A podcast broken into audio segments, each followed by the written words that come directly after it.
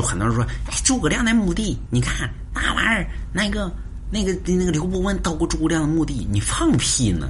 诸葛亮墓在哪儿呢？来，你给我找一下。刘伯温到过诸葛亮墓地哪儿到了？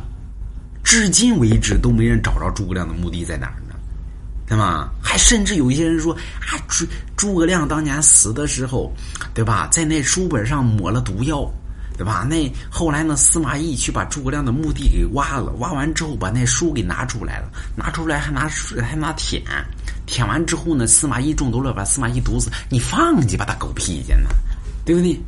那玩意儿，三国的时候，诸葛亮用的是竹简，那这个扯淡。诸葛亮还司马懿还能嗯嗯嗯搁那翻简，妈，那用竹简的那都。所以纯编那都是。诸葛亮的墓地至今为止没有人找着诸葛亮墓在哪儿。有人说在定军山啊，武侯墓，那不一定是诸葛亮的真正的墓地所在。咱们都说诸葛亮七十二遗种，民间还有个流传呢，诸葛亮找了四个工人，让这四个工人把自己的棺材往南抬。那么抬哪绳断了哪儿埋，后来呢，这四个工人把这个绳子给割断了。回来之后，刘禅说赏赏完之后，这几个人喝酒，喝酒完了之后吹牛逼。你看，咱们并没有绳子，并没有断，照样不拿着这个拿着这赏金了吗？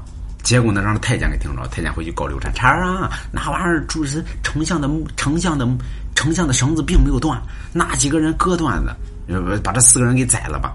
宰完之后，诸葛亮在上面。哎呦，对了，我就是要意思让你把他们杀了，把他们四个杀了，将无人知道我的墓地葬于何方。